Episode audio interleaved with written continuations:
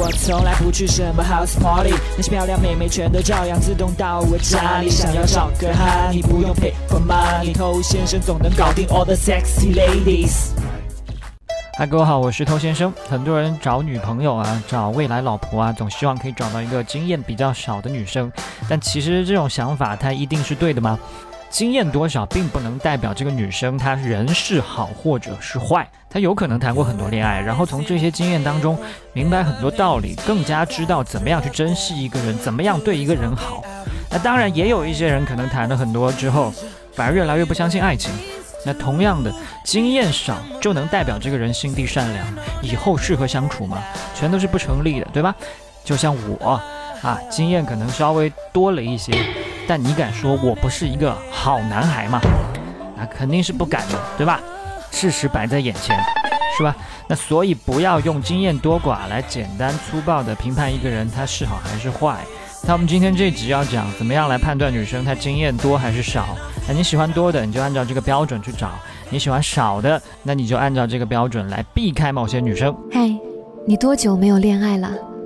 加入偷先生内部进化课程，学习更多干货，尽早解放双手。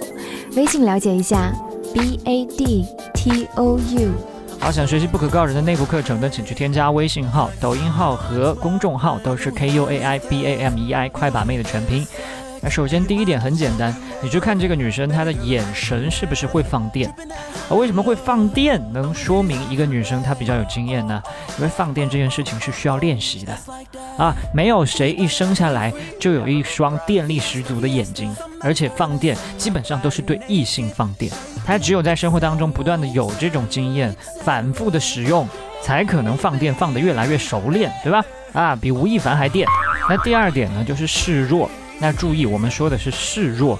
那当然，很多女生她都很无辜、很脆弱，但你要判断的，她会不会把这种弱作为和男生相处时的一个武器？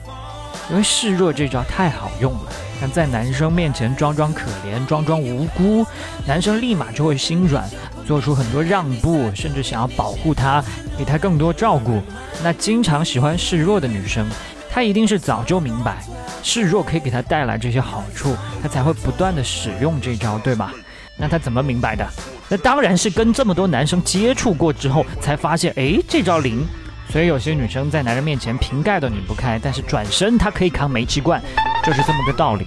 另外呢，你和女生在聊天的过程当中，你看她是怎么样去评价男性的？如果她常常会出现一些概括总结性的发言啊，比如说你们男生都喜欢怎么怎么样，差不多意思的一些话，那你说你对于一个没有经验的小姑娘，她会说这种话吗？她不会，因为她根本就没有接触过很多男生，她哪里来这些经验之谈呢？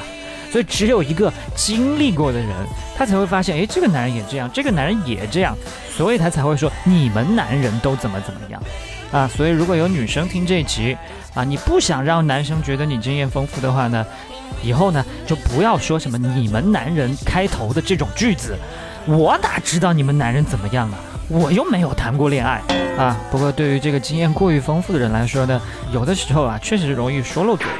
那以上呢就是今天教给你的三个判断标准。那如果你是个女性老司机，然后又想披上小白兔的外衣的话呢，你就注意以上三个点就可以了。